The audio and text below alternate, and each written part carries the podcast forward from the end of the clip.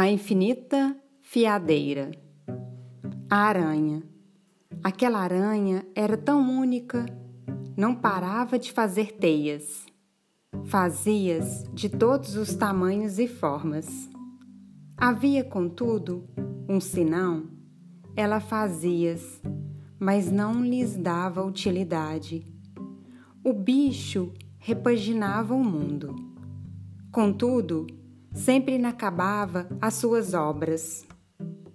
Ao fio e ao cabo, ela já amelhava uma porção de teias, que só ganhavam senso no rebrilo das manhãs. E dia e noite, dos seus palpos primavam obras com belezas de cachimbo gotejando, rendas e rendilhados. Tudo sem fim nem finalidade Todo bom aracnídeo sabe que a teia cumpre as fatais funções. Lençol de núpcias, armadilha de caçador.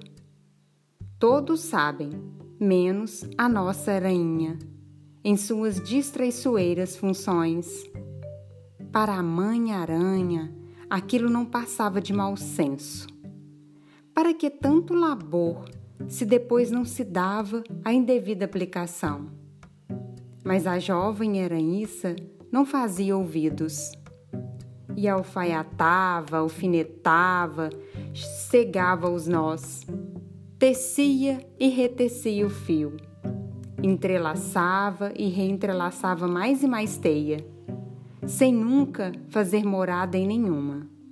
Recusava a utilitária vocação da sua espécie não faço teias por instinto. Então faz por quê? Faço por arte. Benzia-se a mãe, rezava o pai. Mas nem com preces, a filha saiu pelo mundo em ofício de infinita teceloa. E em cantos e recantos deixava sua marca, o engenho da sua seda. Os pais, após concertação, mandaram chamar. A mãe: Minha filha, quando é que assentas as patas na parede? E o pai: Já eu me vejo em palpos de mim. Em choro múltiplo, a mãe limpou as lágrimas dos muitos olhos enquanto disse: Estamos recebendo queixas do aranhal. E o que é que dizem, mãe? Dizem que isso só pode ser doença apanhada de outras criaturas.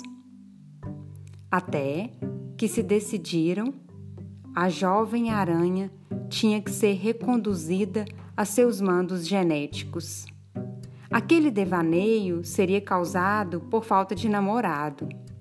A moça seria até virgem, não tendo nunca digerido um machito e organizaram um amoroso encontro. Vai ver que custa menos que engolir mosca, disse a mãe. E aconteceu. Contudo, ao invés de devorar o singelo namorador, a aranha, a aranha namorou e ficou enamorada.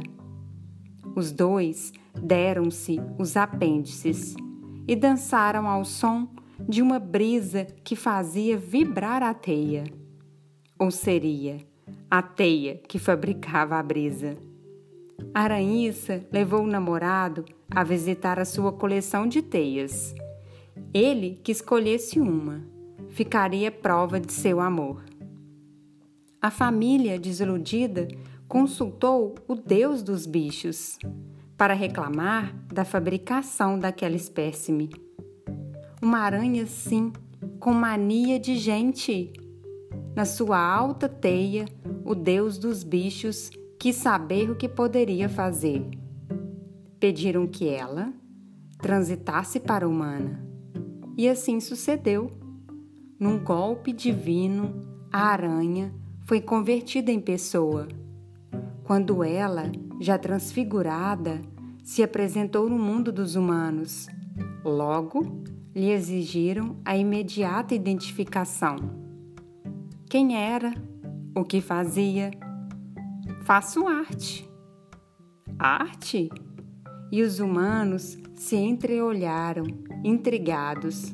Desconheciam o que fosse arte. Em que consistia?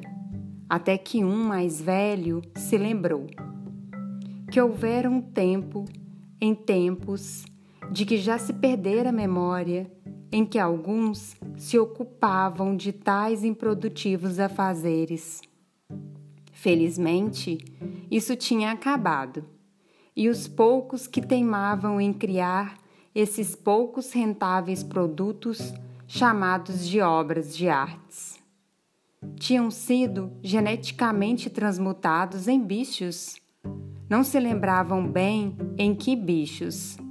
Aranhas, ao que parece. Terminei de ler o conto moçambicano A Infinita Fiadeira, da autoria de Mia Couto, da obra O Fio das Miçangas, publicado pela editora Companhia das Letras. Eu sou Joyce Castro e leio para você.